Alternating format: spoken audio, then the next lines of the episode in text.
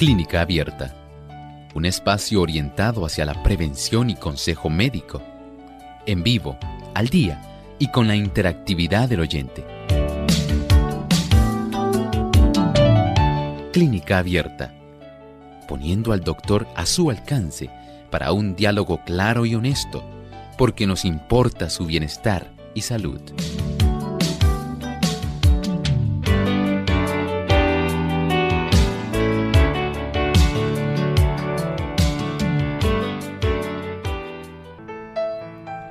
Llegado el momento para que usted se convierta en el protagonista de nuestro programa y pueda hacer su consulta. Desde este momento puede comunicarse a nuestras líneas telefónicas. Si está llamando desde otros países, pueden utilizar el código de entrada 787-282-5990 y 763-7100. Pero si usted está en los Estados Unidos, el 1866-920. 9765 y para Puerto Rico localmente el 787 303-0101. Recuerde que también usted puede participar escribiendo su consulta a través de nuestra página web. Solamente tiene que visitarnos en radiosol.org.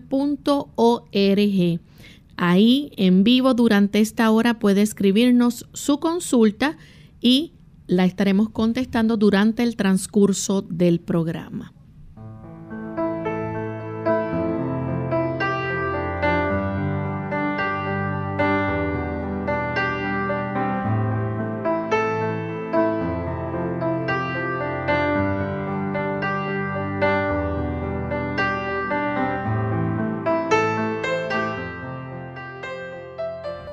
A todos nuestros amigos oyentes. Nos sentimos contentos nuevamente de tener esta oportunidad para compartir con ustedes hoy recibiendo sus consultas y aprovechando los consejos que nos brinda el doctor Elmo Rodríguez. ¿Cómo está en el día de hoy, doctor? Muy bien, Lorraine, muy agradecido al Señor por esta oportunidad y por supuesto, muy agradecido también de poder contar con tan selecto grupo de amigos que hoy se han dado cita en esta edición de Clínica Abierta, donde de corazón les damos una cordial bienvenida. Así es. Aprovechamos para saludar a nuestros amigos que nos sintonizan en diferentes partes del mundo. Tenemos audiencia en muchos países y hoy saludamos a un país que está muy cerquita de Puerto Rico y que también queremos a su linda gente y es la República Dominicana. Allá nos sintonizan a través de Radio Amanecer, La Voz Celestial y Master 106.9 FM en Puerto Plata. También tenemos a Servicio FM 107.9 FM en Villa Sonador Bonao. Así que a nuestros amigos dominicanos les enviamos un gran abrazo. Bien, vamos antes de escuchar el pensamiento saludable, recordarle a nuestros amigos que pueden ya ir comunicándose. Recuerden que vamos a estar recibiendo una sola pregunta por persona para brindar a otros la oportunidad de participar. Manténgase escuchando por el teléfono una vez haga la pregunta.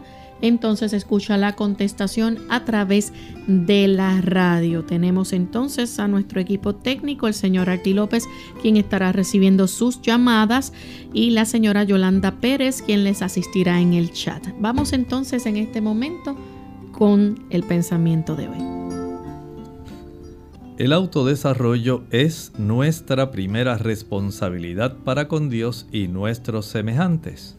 Toda facultad que el Creador nos ha concedido debe ser desarrollada hasta alcanzar la plenitud de su capacidad de tal manera que podamos realizar el mayor bien posible.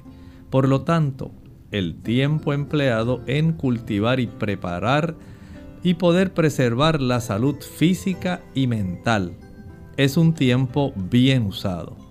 No podemos darnos el lujo de impedir el crecimiento o debilitar ninguna función del cuerpo ni de la mente. De lo contrario, tendremos que sufrir las consecuencias. Así es, preste atención. El autodesarrollo es nuestra primera responsabilidad con Dios y nuestros semejantes. Dios nos ha dado, nos ha concedido muchas facultades y de cada una de ellas Él nos hace responsables. Él desea que podamos entender que nuestra vida tiene un objetivo mayor que simplemente el objetivo egoísta. No vivimos solamente para nosotros. Debemos beneficiar a la humanidad dentro de nuestras posibilidades, dentro de nuestro tiempo, dentro de nuestros recursos. El Señor nos concede razón, nos concede conocimiento, inteligencia, para que nosotros podamos darnos cuentas del alto grado de desarrollo que podemos alcanzar. ¿Había usted pensado en la importancia que tiene ante Dios la vida que Él le ha concedido? Dios desea que usted comprenda que usted es un ser muy especial, no solamente para Él, sino para beneficiar a otras personas. Bien, y ya estamos listos para comenzar a escuchar sus preguntas y tenemos en línea telefónica Melquiades. Él se comunica desde el pueblo de Aguadilla. Adelante, Melquiades. Sí, buenos días. Dios les bendiga a ambos. Yo estoy llamando porque yo había ido a un urólogo hace el año pasado, entonces porque yo tenía tengo muchos problemas de, de ir al baño, de orinar entonces, este, siempre he tenido el problema, aunque estoy tomando medicamentos, el médico me recetó, él me está recetando tan solo sí HSL 0.4 de miligramos. Yo estoy tomando todas las noches, pero no me está ayudando para el asunto de la, del problema que tengo de ir al baño a cada vez. En la noche me levanto a ir al baño como algunas cuatro veces entonces este, por el por el día, cada si hace un poco de frío, cada media hora tengo que estar usando el baño. Este, yo fui al médico primario para que me enviara otra vez a urologo, pero que ahora mismo urologo me está dando cita como para dos meses para poder verlo. Yo quisiera saber si yo pudiera usar algo para poder evitar el problema que tengo y qué podía este, yo evitar de lo que yo estoy usando. Yo no, yo no bebo, yo no fumo, yo no tomo chocolate, no tomo refresco de cola. Y entonces lo que después me bebo tres vasos de agua al día, porque si tomo más de eso no va a poder este por la noche este dormir. Últimamente, en, en estos últimos días, he tenido la sensación de cuando yo voy a orinar, al instante que orino, como a los Segundo, siento, siento el, otra vez el deseo de ir al baño, este, al baño de nuevo. Eso me pasó por dos días corridos. Le estaré escuchando su contesta y Señor les bendiga. Muchas gracias, Melquiades. Bueno, Melquiades, en su caso, entiendo que se va a ser necesario que además de estar usando el tamsulosín, el médico le ordene también un sonograma transrectal. Podemos así verificar si es que usted tiene eh, la hipertrofia prostática benigna. Si esta condición está demasiado grande, porque sospecho que es en cierta forma lo que le está ocurriendo, a pesar de que usted está usando eh, tamsulosin, Entiendo que esta situación pudiera corregirse, eh, tal vez haciendo algunos cambios sencillos, aunque usted ya no esté utilizando los refrescos. Recuerde que hay algunos productos que van a estimular el que usted pueda orinar con más frecuencia, especialmente durante el día. Pero si también está ocurriendo durante la noche, es muy probable que sea por ese agrandamiento notable de su glándula prostática. Y para esto entonces eh, puede usted practicar algún baño de asiento en agua tibio, caliente, más o menos durante unos 10 o 12 minutos. Al finalizar este baño de asiento, va a vaciar un litro de agua fría, no dije congelada, agua fría, pero no congelada, desde la zona del ombligo hacia, hacia la región pélvica. También eh, puede usted eh, evitar aquellos productos que tienen eh, cafeína. A veces usted me dice que no usa sodas ni refrescos, pero hay personas que toman, por ejemplo, bebidas energéticas, que tienen té, el té verde, el té negro. Ese tipo de situación facilita más la diuresis, hace que usted esté orinando con más frecuencia. También ocurre mucho si toma muchos jugos. Los jugos son muy altos en potasio y el potasio tiene un efecto que es diurético. De tal manera que usted piense en esto si usted quiere proteger más su próstata que no se siga agrandando. Eh, evite los productos como la leche, evite también los huevos y evite las frituras ese tipo de productos va a estar estimulando de una manera excepcional la glándula prostática y puede facilitar ese tipo de hiperplasia prostática benigna. Trate de hacer estos ajustes que le he mencionado. Yo pienso que usted tiene una buena probabilidad de mejorar, pero necesita ser visto por su urólogo hay que ordenar ese sonograma transrectal para verificar si solamente es el agrandamiento o si pudiera haber alguna otra situación anormal.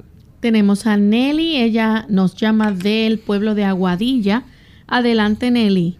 Y Dios me lo bendiga. Eh, tengo una pregunta. Eh, una persona de 72 años que se ha cuidado y que no, pues, sigue pues una buena alimentación, no, mm, según el doctor lo siempre lo ha establecido, este y no toma ninguna clase de medicamento porque no tiene ninguna otra condición, pero este bien, eh, dio un, dolor de cabeza, eh, siempre tiene el lado derecho un poco afectado eh, incluyendo el ojo y parte de la parte de la nariz, pero se, sacó un, un CT scan, un contraste, eh, y uno de los resultados dice que tiene mild white matter small vessel ischemic disease and mild cerebral atherosclerosis. Este, yo quisiera saber si este resultado es algo que se debe tomar como un cambio normal de la edad. Si no es así, ¿qué me puede decir para las instrucciones que pueda hacer mientras pueda irlo a ver usted? Dios le bendiga. Muchas gracias. En realidad lo que está mostrando son cambios isquémicos. Esto quiere decir que no está llegando la suficiente sangre para llevar suficiente oxígeno. Si la persona tiene el antecedente de tener niveles elevados de colesterol o triglicéridos, estos niveles elevados pueden facilitar la obstrucción de las arterias que normalmente debieran llevar la cantidad de sangre suficiente a la corteza cerebral para poder facilitar todas las funciones. Pero hay ocasiones cuando se desarrollan trastornos eh, arterioscleróticos en esa área.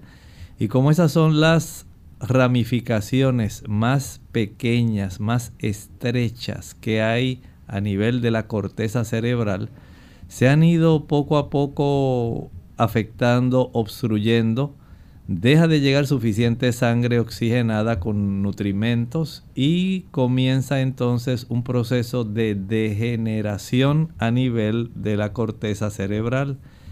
No necesariamente tienen que ser cambios eh, normales. Muchas personas conservan todas sus capacidades, pero lamentablemente otras por su estilo de vida, el sedentarismo, el estar muy tranquilo en la casa, a la sombra, sentaditos, al fresco, eh, sentado frente a un monitor o sentado frente a eh, la pantalla de su teléfono celular o móvil. no le va a producir un beneficio. Usted puede evitar eso. Mientras más activa sea la circulación sanguínea, menos problemas tenemos a nivel de nuestro cerebro, especialmente con la irrigación, con la cantidad de sangre que debe llegar allí. Por eso la actividad física es muy importante, la ingesta de bastante agua, por lo menos 3 litros al día. El consumir una alimentación que no facilita el desarrollar ese tipo de obstrucciones. Recuerde que mientras mayor es el consumo de productos animales, leche, mantequilla, queso, carne, huevos, usted va a entorpecer tener una buena circulación a nivel de esas arterias más pequeñas. La hipertensión arterial también facilita esos cambios degenerativos en esa zona. Vaya tratando de ejercitarse, tomar más agua, tratar de utilizar una mayor cantidad de productos vegetales y eliminar si es posible los productos animales. Esto le puede ser un gran beneficio, igual que eliminar el café. El café puede facilitar el desarrollo de migraña, el desarrollo de dolores de cabeza. El chocolate hace lo mismo, el té verde hace lo mismo. Revise si además de esa condición que me especificó en la lectura de ese estudio, pudiera haber algún tipo de contractura muscular en esa área del cuello que esté afectando el cuero cabelludo y entonces esté propiciando el dolor que ella siente en esa zona, que también puede ser una neuralgia y no solamente la presentación del resultado que usted nos está leyendo. Vamos en este momento a la pausa y cuando regresemos continuaremos contestando más de sus preguntas.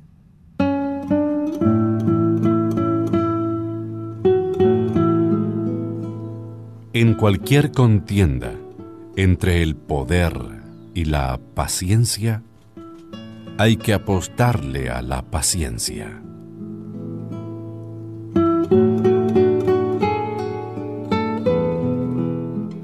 Más vale prevenir que curar. Hola, les habla Gaby Zabalúa en la edición de hoy de AARP Viva, su segunda juventud en la radio, auspiciada por AARP. ¿Quieres vivir mejor y por más tiempo? Empieza entonces por cuidar tus pulmones. Debido a la importante función que cumplen suplir oxígeno, remover toxinas y defender el cuerpo de infecciones, es preciso mantenerlos saludables. ¿Cómo hacerlo? Está de más decir que fumar es altamente nocivo, por lo que no solo se debe dejar el cigarrillo, sino evitar por completo el humo de segunda mano. Sin embargo, esto no alcanza para tener unos pulmones fuertes. Hay otras cosas que pueden hacerse, como vacunarte. Muchas enfermedades respiratorias como la gripe y la tuberculosis pueden dañar los pulmones. Las vacunas son la mejor protección contra ellas. Con la edad, los pulmones disminuyen su capacidad de oxigenación, limpieza y protección de las infecciones. Mantenerlos sanos con ejercicios cardiovasculares tres veces por semana o tomando un multivitamínico con magnesio y vitamina C es muy importante. Además, aléjate de lugares contaminados. Si no es posible, intenta respirar siempre por la nariz, porque los vellos de las fosas nasales filtran las partículas nocivas de pinturas, gasolina y polvillo. El patrocinio de AARP hace posible nuestro programa. Para obtener más información, visita aarpsegundajuventud.org oblicua viva.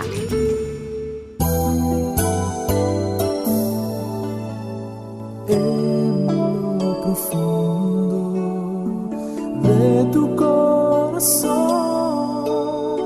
sientes que la vida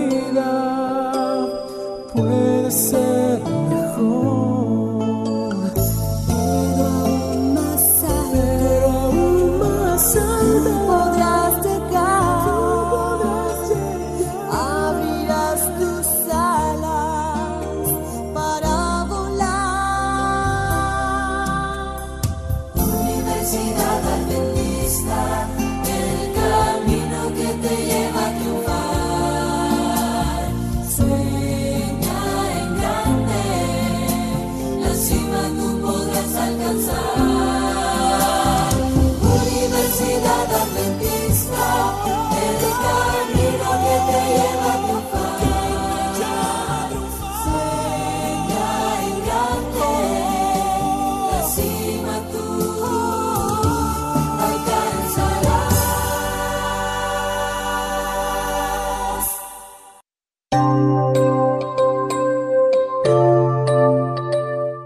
Ya estamos de vuelta en Clínica Abierta, amigos, y continuamos contestando consultas.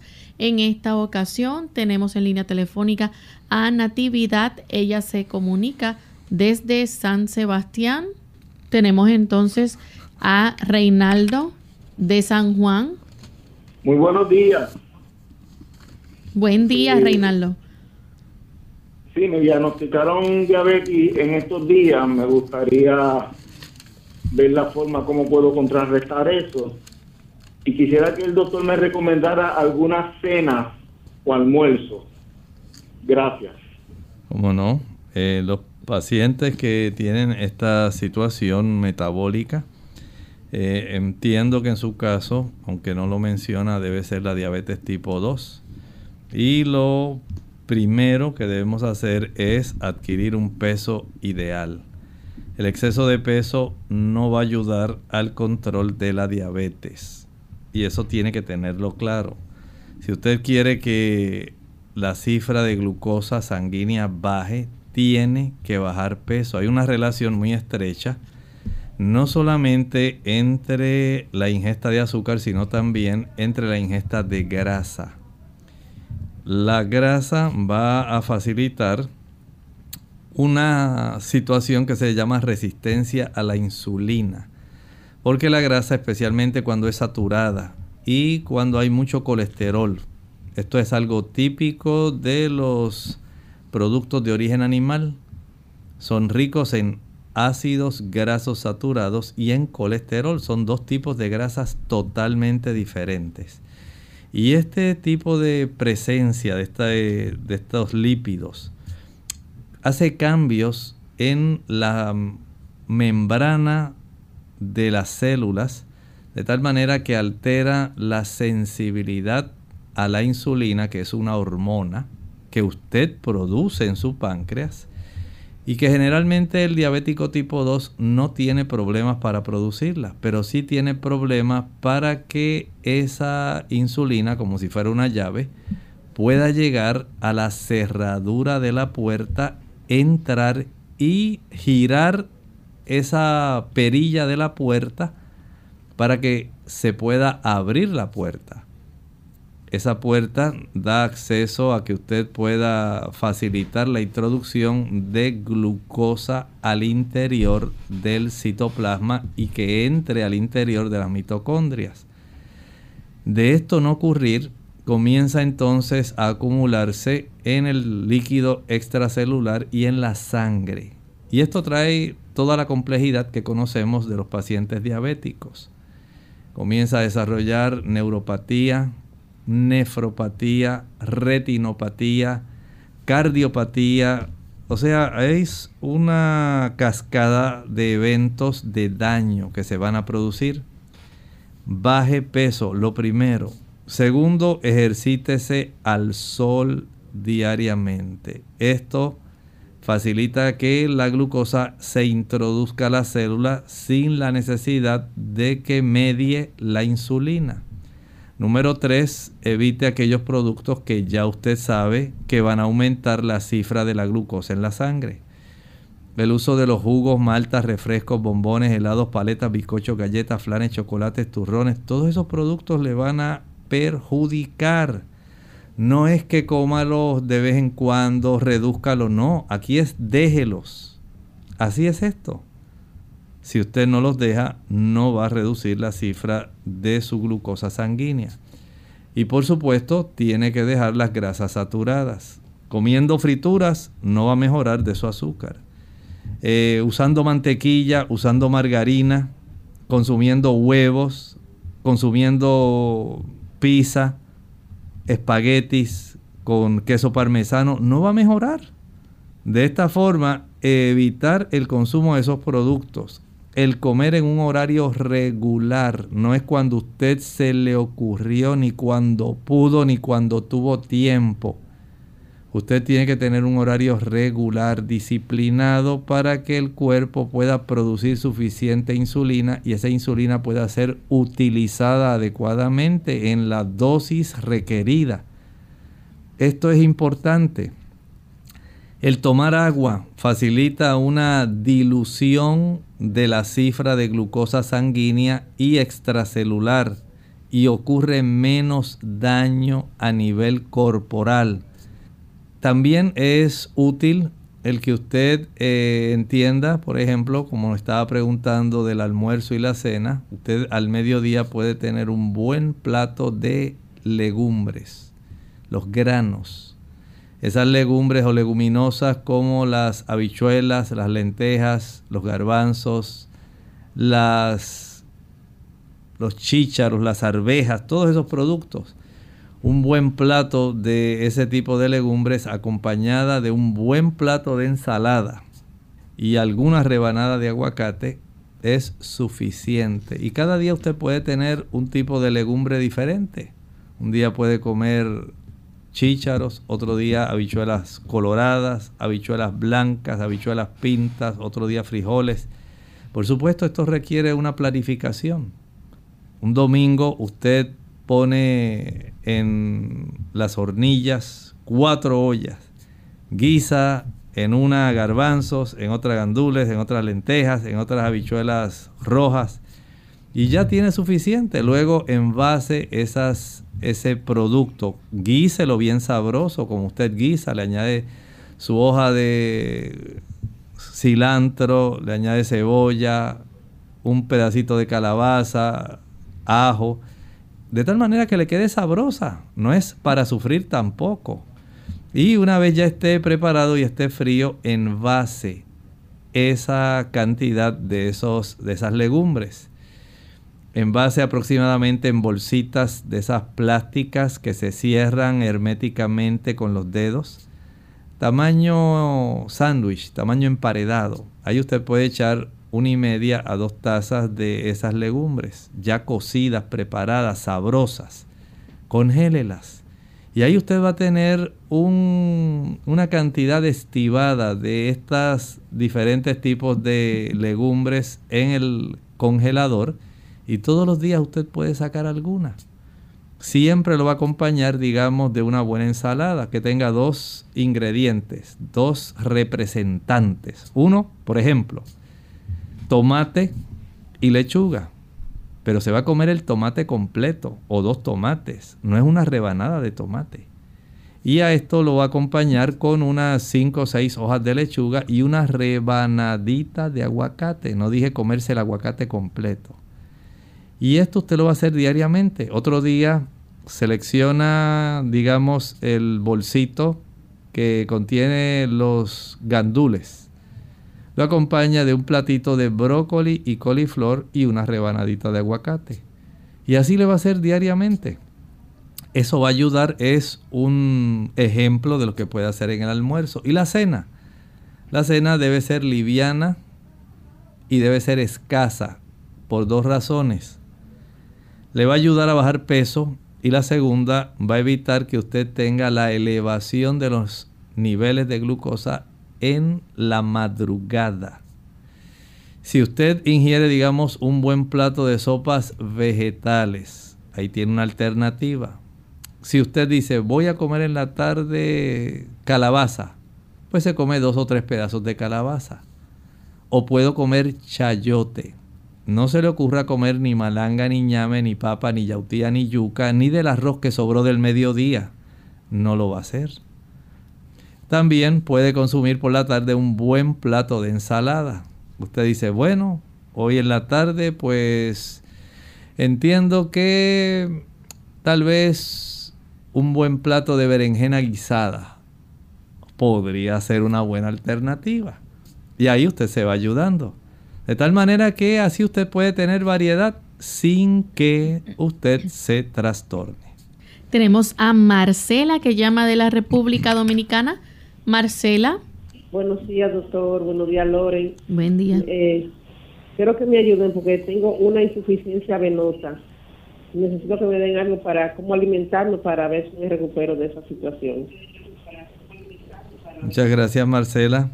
Mire, la insuficiencia venosa, sea superficial o profunda, solamente podemos ayudar para que mejore, pero no podemos pretender que va a ser como era antes podemos ayudar para que la circulación venosa mejore, pero no podemos arreglar ya esas venas comunicantes, no podemos arreglar las válvulas que están dentro de esas venas.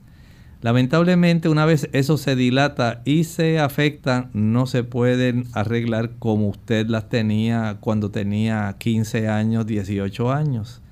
Ya las cosas son diferentes.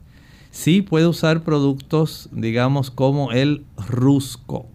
Esa es una. Otra que puede utilizar es la ruda. Ruta graveolans. La ruda a razón de una cucharadita total para dos tazas de agua. No dije una cucharadita por taza de agua. Dije una cucharadita para dos tazas de agua. Y esa es la dosis al día que usted va a tomar para que usted pueda tener beneficio de ver cómo usted mejora su circulación venosa. No es que van a desaparecer ni las venitas, ni las varices, ni esos angiomas que se le han formado. Hacemos nuestra segunda y última pausa. A regreso, ustedes tendrán la oportunidad de continuar haciendo sus consultas. ¿Calor o frío? Hola, les habla Gaby Zabalúa Godard con la edición de hoy de Segunda Juventud en la Radio, auspiciada por AARP. Suponte que te has lastimado el codo. Te aplicas calor o frío en las articulaciones. Inmediatamente piensas que una almohadilla caliente te haría sentir bien. Pero ¿qué sucedería si en cambio fuese frío lo que necesitaras? Los atletas saben que si se lastiman inmediatamente, deben aplicarse hielo sobre la lesión. El frío reduce la hinchazón y el dolor. El hielo contrae los vasos sanguíneos y disminuye el sangrado. El calor entonces se aplica cuando no hay inflamación puesto que estimula el fluir de la sangre y relaja las contracturas musculares. Las articulaciones y los músculos doloridos se alivian cuando se les aplica calor. Para una herida reciente hay que aplicar frío. Para el dolor crónico se aplica el calor. Para la aplicación de frío, la Clínica Mayo recomienda que te untes la piel con una capa de aceite mineral para protegerla y luego que envuelvas en una bolsita de hielo o en una toalla. Apoya entonces la bolsa de hielo. Hazlo por no más de 20 minutos y luego descansa. Repite el procedimiento varias veces. Para el calor los mejores métodos son la ducha o el baño caliente.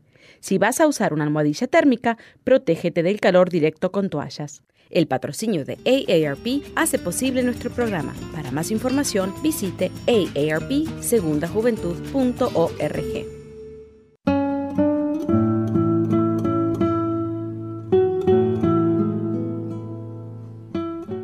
El talento siempre está consciente de su abundancia y no se opone a ser compartido.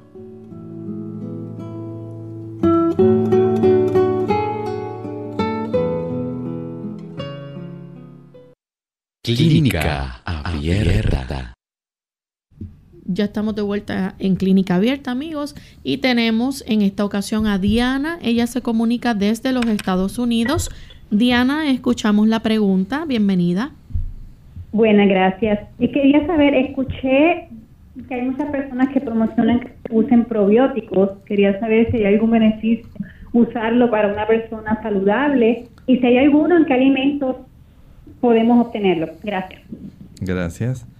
Mire, aunque usted no lo crea, todos los alimentos tienen cierta función prebiótica y probiótica. Este tipo de situación eh, se ha llevado entonces al extremo del aspecto comercial. Desde el punto de vista, por ejemplo, de la persona que es vegana, vegetariana, la zanahoria le da la oportunidad de usted tener ese beneficio de estimulación para tener una flora intestinal, una microflora bacteriana, una microbiota que esté normal.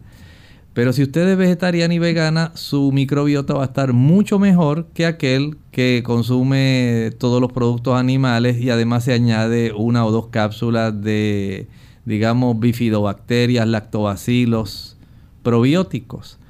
Básicamente no va a lograr nada porque usted mismo está facilitando que el consumo de esos productos vayan a desbalancear esa proporción. O sea que básicamente la persona que se alimenta omnívora, que come de todo, pero usa probióticos, básicamente no está haciendo nada. El único beneficio es cuando le sobreviene algún tipo de afección, cuando tiene que utilizar antibióticos y para repoblar nuevamente su sistema intestinal de bacterias que son útiles y necesarias, entonces sí le conviene utilizarlos. Pero mientras usted viva como vive todo el mundo y coma como come todo el mundo, tomando café, usando alcohol de vez en cuando y un poquito de vino tinto y aquí y allá haciendo tantas cositas, básicamente usted no tiene ningún beneficio por el uso de esos lactobacilos o probióticos. Ahora, si usted cambia su estilo de vida, las bacterias que están ahí en su intestino también van a cambiar. Y la proporción va a ser más adecuada de tal manera que es protectora y beneficiosa porque esas bacterias ayudan en la producción de sustancias que son necesarias y la conversión de muchas sustancias que son necesarias para ser absorbidas. Y desde ese punto de vista, el que usted sea vegetariano básicamente le está dando la oportunidad de que usted tenga una microbiota que sea saludable si usted ingiere una alimentación equilibrada, balanceada, nutritiva y variada. Continuamos entonces con Antonio que llama de Santurce, Puerto Rico. Adelante Antonio. Sí, buena, buena, buenos días. Eh, mi pregunta es para el doctor. Tengo un dolor en el cuello. Del cuello me coge la espalda, me baja a las piernas, pero un dolor bien fuerte también fui operado de una hernia cervical, una hernia en el cuello, no sé si viene de ahí mismo. buenos días. Gracias. Mire, en la zona cervical eh, hay una serie de nervios que básicamente pasan por esa área, pero es porque van rumbo a sus extremidades inferiores, van a llevar información se llaman estos tractos nerviosos. Tenemos las astas ventrales y las astas dorsales.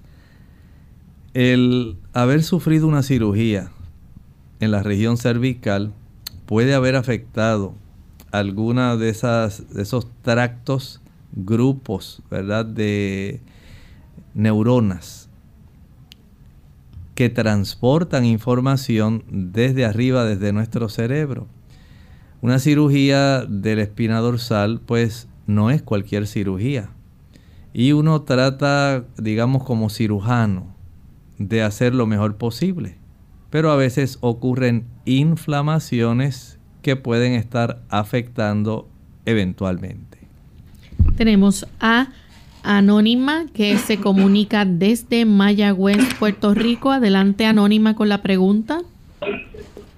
Sí, muy buenos días. Este es para ver qué el doctor opina de una fémina de 33 años con un T4 free de punto 32 cuando el valor va de punto 89 a 1.76 y un TSH normal. Gracias, buen día. Mi recomendación en ese sentido es que usted pueda llevarle su estudio al endocrinólogo. Recuerde que la persona que tiene trastornos tiroideos no es solamente el aspecto, digamos, aislado, como a veces nosotros vemos las cosas. Pues esto es tiroides, pues esto es tiroides. Esto es alta presión, alta presión. Hay una serie de elementos y situaciones que están interrelacionadas, interconectadas.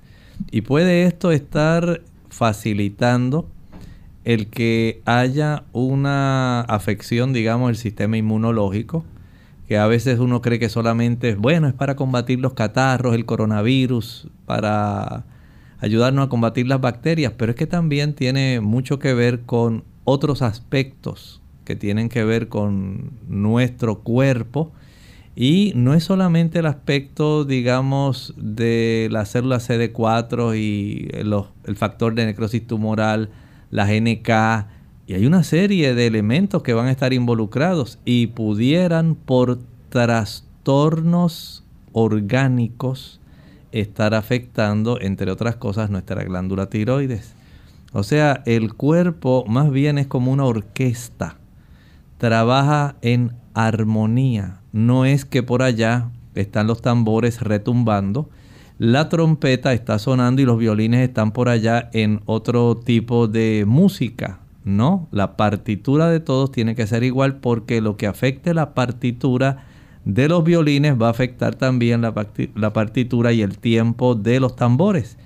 Y nosotros hemos acostumbrado a pensar de que los tambores son allá ellos y los violines allá, pero así no funciona el cuerpo.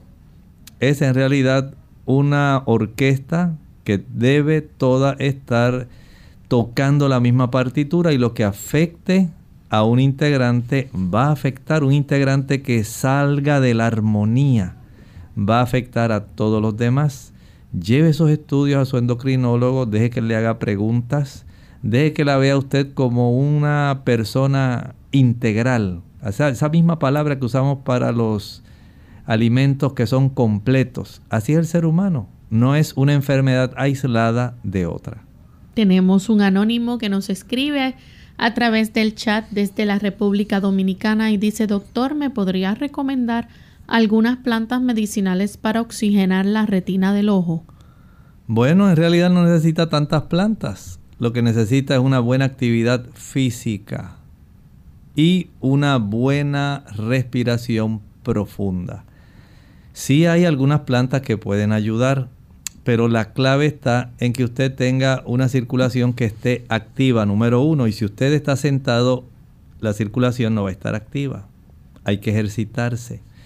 Número dos, debe entender que la retina también depende de cuán buenos, cuán buenos sean los caminos que facilitan la llegada de el transporte de oxígeno y de nutrimentos. Y esos caminos son las arterias. Si usted es una persona que tiene elevación de sus niveles de lipoproteínas de baja densidad, LDL, colesterol malo, y está elevado y a usted le encanta la hamburguesa doble carne con triple queso, y le encanta la pizza y se come 3, 4 porciones, y le encantan así el consumo de espaguetis con mucho queso parmesano, y le encanta el churrasco con tostones, bueno, ya usted sabe que no va a tener una buena circulación por más, por ejemplo, una buena planta sería el ginkgo biloba. Pero por más ginkgo biloba que usted tome, no se va a ayudar porque usted mismo está impidiendo el que haya una buena efectividad. Si no hay una presencia, digamos, de carotenoides, como la luteína, el zeaxantín, que se obtienen del consumo de pimientos, del consumo de acelgas, de las espinacas, de las zanahorias, de la calabaza, del consumo también de mangos, entonces básicamente no va a hacer nada. Porque si usted tiene buenas carreteras para transportar, pero no lleva un tipo de transporte de calidad que le pueda nutrir, tomando café no se van a nutrir. Consumiendo chuletas no se van a nutrir consumiendo productos como rabos de langosta tampoco se van a nutrir. De tal manera que usted tiene que repensar, no es asunto, como le decía hace un momento, de usted mirar solamente la oxigenación de las arterias de la retina. Hay que tomar en cuenta los conductos, que son las arterias, el vehículo, que es la sangre, el contenido que lleva esa sangre, la calidad de lo que usted está consumiendo, para que esas células que están en la retina, especialmente en la mácula, puedan recibir lo que necesitan y puedan conservarse sanas, vivas y activas. Recuerden, no es solamente la comida, no es asunto de plantas, es asunto de estilo de vida. Sangre que fluya, que esté no esté densa, espesa, que no tenga grasas, que no tenga azúcares como el diabético. Por eso es que se afecta y desarrollan retinopatía No importa cuánto ginkgo usted se vaya a tomar. Note que es un estilo de vida, así es la salud, es una orquesta con una misma partitura. Tenemos a Riña que saluda desde Honduras. Tiene un problema en las uñas de las manos, le han salido unas manchas color morado verdoso por dentro. Dice que es en los lados de las uñas y tiene 35 años. Ella quiere saber qué le puede recomendar para esto. Bueno, si esas manchas son de esa coloración y la uña se ha tornado más gruesa, es probable que esté desarrollando algún tipo de hongo de la uña, tinea ungis. Y esto puede requerir que, número uno, usted haga tratamientos sencillos por lo menos durante cinco meses. ¿Qué tratamiento? Sumergir las manos en el agua más caliente que pueda que no se queme y que esa agua, digamos que preparó dos tazas de agua y las echó en un envase profundo. O un litro de agua y lo echó en una ollita profunda. Sumergió sus manos, esas uñas, en esa agua caliente sin que se queme. Y esa agua debe contener por lo menos unas 3-4 cucharadas de vinagre. Puede ser blanco o amarillo al cabo de esos 10 o 12 minutos que ya el agua básicamente ha perdido su calor, la saca y va a secar esas uñas con una pistola de secar el cabello, con un blower. Al finalizar de secar bien, aplica aceite de melaleuca. Hay personas que prefieren utilizar una solución que contenga, digamos, una onza de alcohol isopropílico al 70% y una onza de vinagre. Se agita bien y se rocía sobre el área de la uña e incluso en el borde de la uña para que pueda ser absorbido. Este tipo de procedimiento lo puede hacer especialmente en la noche, pero tiene que ser diariamente por 5 o 6 meses. Si no lo hace así, entonces tiene que ir al dermatólogo. Le deben revisar su hígado para que entonces se instale un tratamiento que utilice fármacos para poder aniquilar esos hongos. Vaya al médico, permita que les revise. A veces también se han desarrollado hemorragias y se van formando ciertos hematomas hay que ver, recuerde que la dermatología es una de las ramas de la medicina donde hay que ver, no se puede solamente tratar a la distancia. Rubelis Valenzu dice que tiene una inquietud. Le han realizado dos veces la colonoscopía. La segunda vez le aumentó el pólipo tres veces más que la primera vez. La diferencia fue de seis meses. ¿Qué le podría recomendar? ¿Qué puede hacer? Tiene 52 años. Le puedo recomendar que cambie su alimentación. Las poblaciones donde se utiliza una mayor cantidad de carne y productos animales y una menor cantidad de fibra tienen más probabilidades de poder desarrollar pólipos y cáncer de colon. Eso ya se ha evidenciado de una manera abundante. Si usted evita el consumo de la leche, la mantequilla, el queso, los huevos y la carne, tiene un buen movimiento intestinal, ingiere suficiente agua e ingiere suficiente celulosa, fibra no soluble que encontramos en las plantas, cereales integrales, comer trigo integral, arroz integral, maíz integral, cebada, millo, quinoa.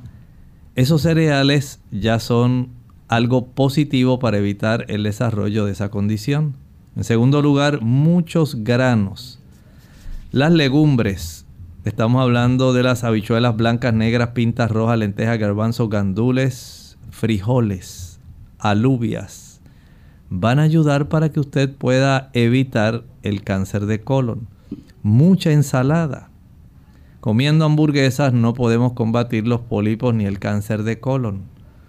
debemos entender que el consumo de ensaladas, la celulosa, la fibra no soluble que está en las espinacas, que está también en las zanahorias, que está en la berenjena, que está en la cebolla, en la coliflor, en el brécol y en el resto, en el tomate, en el resto de los otros productos, esos tienen efectos protectores, son ricos en antioxidantes, ricos en celulosa y van a impedir en gran medida el que usted pueda desarrollar irritación local de la mucosa rectosigmoidea, de tal manera que los pólipos no se desarrollen. Pero si usted continúa consumiendo esos productos que mencioné, leche, mantequilla, queso, carne, huevo, langosta, camarones, carrucho, pulpo y básicamente no le gusta comer arroz integral, lo que le gusta es arroz blanco y lo que se come de las habichuelas es el caldito y le encanta la pizza y el queso y usted, ay, se vuelve loca, pues ya sabe que esto le va a seguir ocurriendo y entonces el riesgo suyo de desarrollar cáncer es bien elevado. ¿Que cómo lo va a evitar? Haga lo que le recomendé respecto a su alimentación y acostúmbrese a caminar, aunque sea media hora después de cada comida. Alberto de Chile dice que en cuántos productos puede encontrar el ácido docosahexaenoico en, forma, vegetal. Sí, mire, ese tipo de ácido es más exclusivo, digamos, eh, para que nosotros podamos tener un buen desarrollo neuronal en los primeros años de vida. Y generalmente durante el proceso de desarrollo neuronal en, los primer, en el primer trimestre, los primeros cuatro meses de la vida intrauterina embrionaria. Pero usted puede obtener cierta cantidad, especialmente cuando usted consume más alimentos de origen vegetal, especialmente las almendras, nueces, no tienen una cantidad que sea notable, así que usted diga qué abundante tienen, pero sí tienen una cantidad que poco a poco se va a sumar y que va a ayudar para que podamos tener ese beneficio. También Marcos de la República Dominicana nos escribe y dice, hay unas pastillas aquí que sirven para tratar la migraña, pero dicen la envoltura que contienen un 65% de cafeína. En tal caso, ¿se podría recomendar su uso?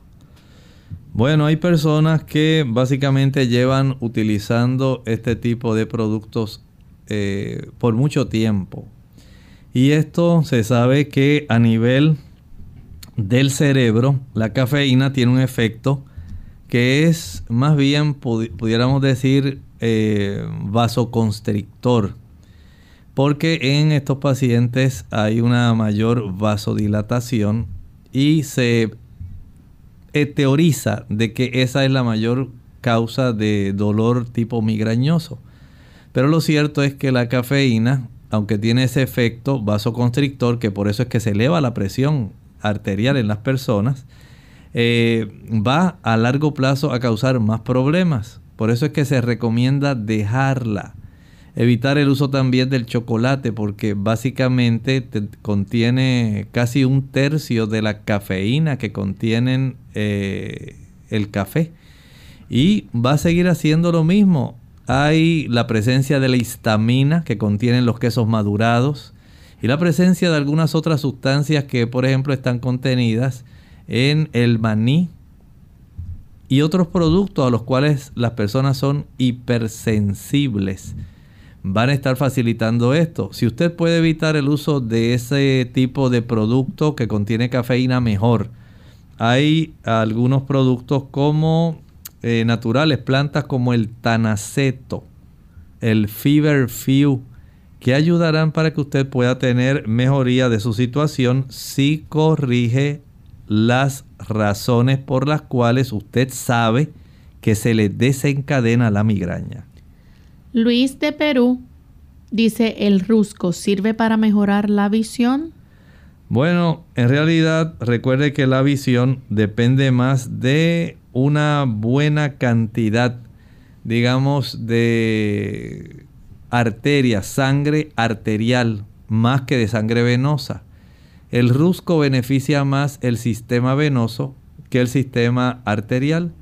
Por eso desde ese punto de vista podemos decir que lo mejor sería que usted pudiera eh, concentrarse más en ejercitarse, en usar plantas como el ginkgo biloba, le van a ayudar más que si tan solo usted utiliza este el rusco, que tiene un aspecto más limitado respecto a este tipo de, digamos, beneficio para que usted en realidad no tenga que depender de un solo producto cuando usted puede tener varias cosas a su disposición ayudando a que usted pueda tener mejoría en su área de la retina.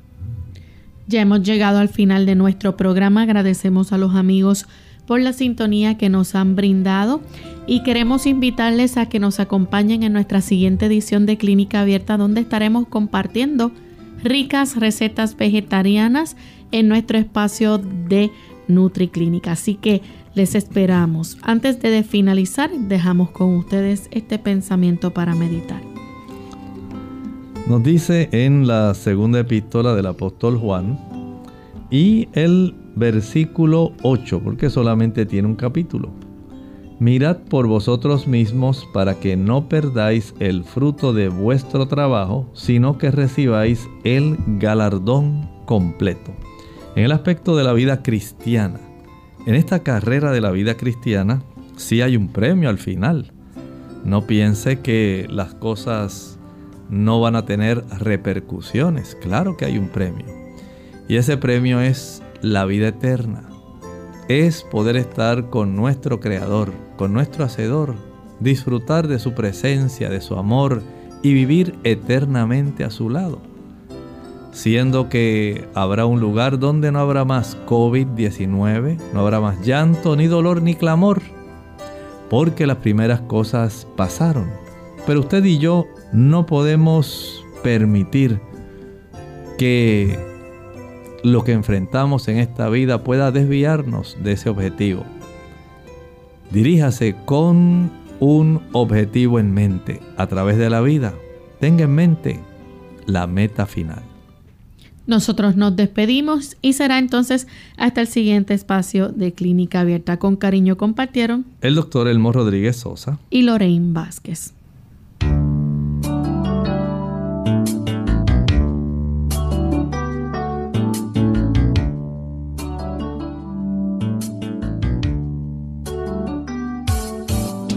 Clínica Abierta.